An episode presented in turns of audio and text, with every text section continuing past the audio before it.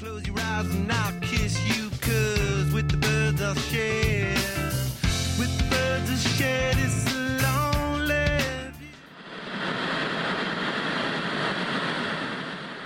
Vivir solo es posiblemente una de las mejores decisiones que puedes tomar en tu vida, hasta que te das cuenta de que no hay una buena explicación para los ruidos que puedes escuchar durante la noche.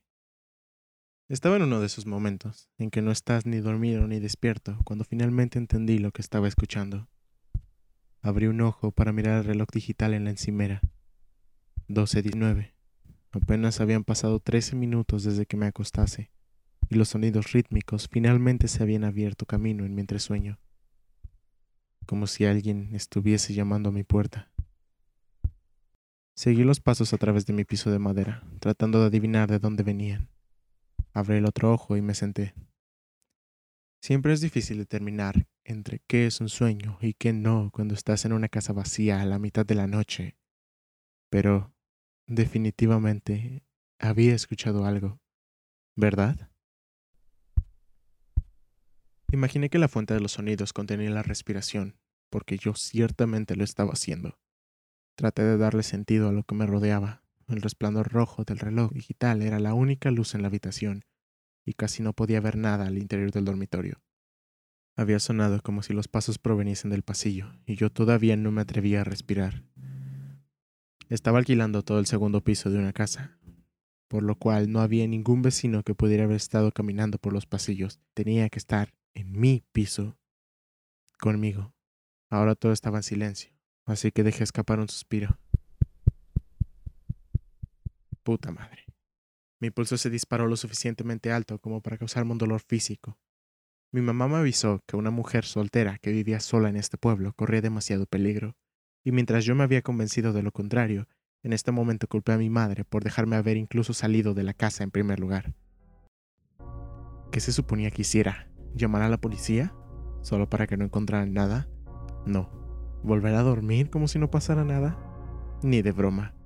Solo había algo que hacer. Me arrastré fuera de la cama. Agarré mi Louisville Slugger con una mano y arranqué a Little Doodles de la mesa de noche con la otra. Doodles era mi perro de peluche. Me hacía sentir segura. Respiré hondo y salí de la habitación. No podía llevarme una linterna, porque eso alertaría a los posibles intrusos y o monstruos de que estaba a punto de descubrirlos. No pensé que mi bate de béisbol se viera muy intimidante cuando lo combinaba con un pijama de seda rosa y de manga larga, así que necesitaba mantener el elemento de la sorpresa de mi lado. Poniendo un pie descalzo delante del otro, caminé silenciosamente a través de mi sala de estar, a través de la cocina, a lo largo del corto pasillo, y asomé la cabeza al interior del baño. El baño es el peor lugar para buscar intrusos porque Bloody Mary vive allí. Salí del baño y me metí en la pequeña oficina junto a la habitación. Estaba vacía, por supuesto, y eso solo dejaba un lugar por revisar, el armario de la oficina. Contuve la respiración, me acerqué, apoyé la mano temblorosa que sostenía Doodles en la perilla y sostuve el babín en alto. Abrí la puerta y jadeé. Nada. El alivio se apoderó de mí. Joder, ni siquiera me di cuenta de cuánto me había dejado deslizar hacia el borde del pánico hasta que finalmente disminuyó. Lo que sea que había estado escuchando claramente no era un acosador. Quién sabe exactamente qué pudo haber sido lo que resonó en mi habitación. Y entonces hice una pausa. No podría haber venido de la sala de estar, ni de la cocina, porque estaban al otro lado de la pared de mi dormitorio.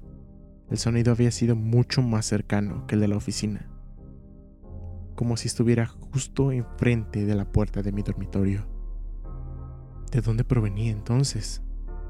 Regresé por el pasillo, la cocina y la sala de estar, luego de vuelta a la oficina. Miré las paredes confundida. ¿Por qué diablos era mi oficina tan pequeña? ¿Y por qué no me había dado cuenta hasta ahora? Demasiado espacio central dividido en un plano de planta regular.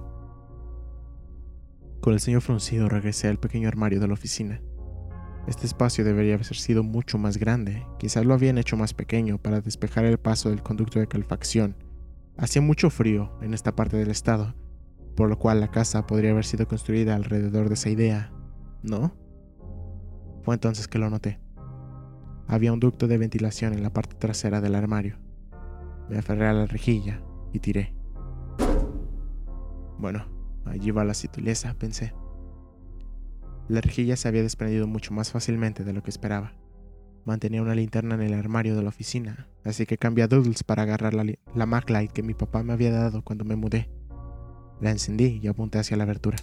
Dios santo, había más espacio allí que en toda la oficina. ¿Cómo diablos no me había dado cuenta de esto? No quería entrar. Luego me imaginé pasar toda la noche tratando de dormir, sabiendo que no había revisado el interior. Así que me resigné. Me agaché, respiré hondo y levanté mi peso a través de la rendija. No me tomó más que unos cuantos pasos y la abertura ya se había ensanchado lo suficiente como para poder ponerme de pie. Agité la linterna alrededor frenéticamente, apuntando el bate como si fuera un rifle, revisando cada esquina. Y estaba vacío. Mi corazón latía lo suficientemente fuerte como para alertar a los vecinos mientras observaba cada detalle de la habitación. Esta seguía sin terminar. Ni siquiera estaba aislada revelando solo el reverso del panel de yeso y los postes desnudos como decoración. Una fina capa de polvo cubría el suelo. Y apestaba. Había algo en la esquina. Apunté con una mano temblorosa y di un paso hacia adelante. Poco a poco fue adquiriendo una claridad perfecta. Pude sentir el asco del vómito subiéndoseme a la garganta mientras las lágrimas amontonaban alrededor de mis ojos. Cortezas de pizza descartadas y podridas. Algunas botellas de agua vacías y un saco para dormir andrajoso que claramente pertenecía a la basura. Un calcetín grasiento y tieso, un cepillo de dientes mohoso y una pila de pañuelos duros. Alguien había estado viviendo en mi casa. No, había algo más. Me arrodillé lentamente para recoger una pila de algo que había entre los pañuelos. Se sentían asquerosos, viscosos y pesados en mis manos cuando los levanté. Entonces comprendí lo que eran. Fotos de mí, en mi departamento. Yo cocinando la cena, yo viendo la televisión, mojada y desnuda al salir de la ducha, incluso yo en el baño. Soy yo sé. Una foto fue tomada desde arriba de mi cabeza mientras dormía. Y por el ángulo, el fotógrafo no estaba más allá de un metro de mi cara. El mundo se sentía endeble, como si estuviera en un barco inestable. Dejé caer las fotos, me di la vuelta y salí hacia el armario de la oficina. Aturdida volví a colocar la rejilla en su lugar. Cerré la puerta del armario y cerré la oficina detrás de mí. ¿Quién demonios estaba en mi casa? ¿Cómo escapó si escuché sus pasos tan cerca apenas hace un momento? ¿Y por qué demonios olvidé el bat en esa horrible habitación escondida?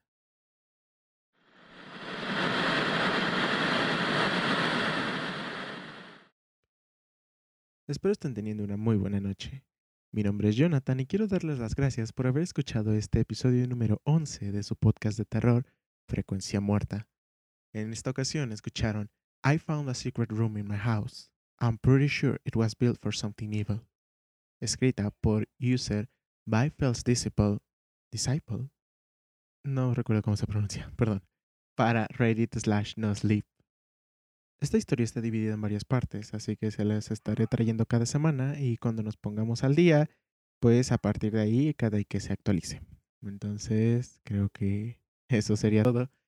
Muchas gracias por haber escuchado y nos oímos en la siguiente emisión. Descansen.